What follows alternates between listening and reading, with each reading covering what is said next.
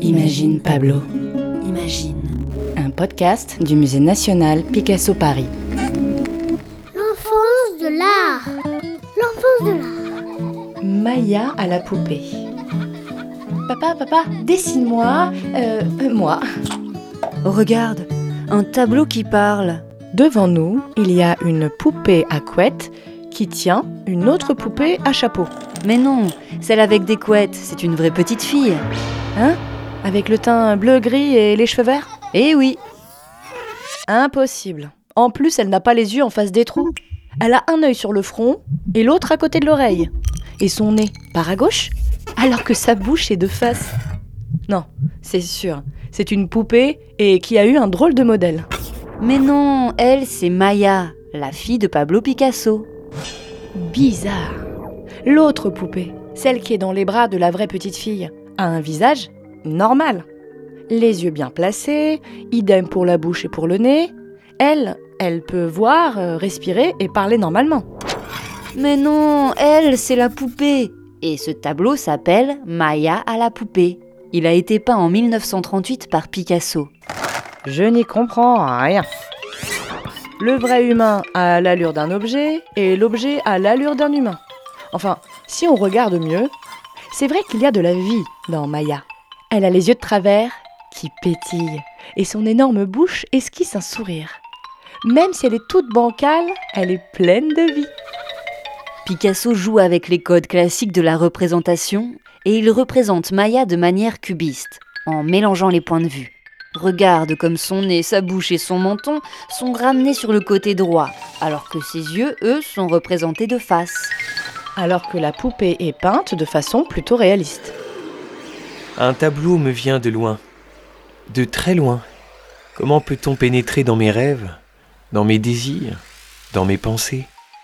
Picasso peint sa petite fille chérie, Maya, née trois ans plus tôt. Elle est le fruit de son histoire d'amour avec Marie-Thérèse Walter. Bonjour Maya. Tout le monde m'appelle Maya, mais mon nom de naissance c'est Maria de la Concepción. En souvenir de la sœur de papa, morte trop jeune d'une maladie. Il l'aimait beaucoup. Bonjour, Maya de la Concepción. Picasso est ravi d'avoir une fille. Et la petite Maya se retrouve là, à jouer sur une toile dans une grande jupe à froufrou. Souris-tu toujours comme ça, Maya? À trois ans, on sourit toujours. Euh, papa, papa, dessine-moi la joie de vivre. La naissance de sa fille Maya a été un grand événement dans la vie du peintre.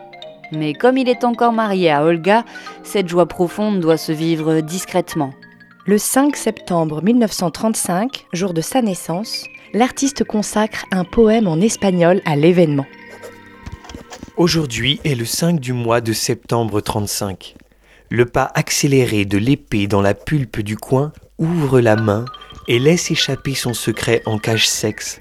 Apprête l'émeraude pour qu'elle se laisse manger déguisée en salade de cresson avec des morceaux de bombance, murmurant à l'oreille derrière le chemin condamné. Picasso traverse une période étrange. Il est torturé, distordu, dissocié. Mais son amour, Marie-Thérèse et sa fille Maya le ravissent. Papa, dessine-moi ton amour pour moi.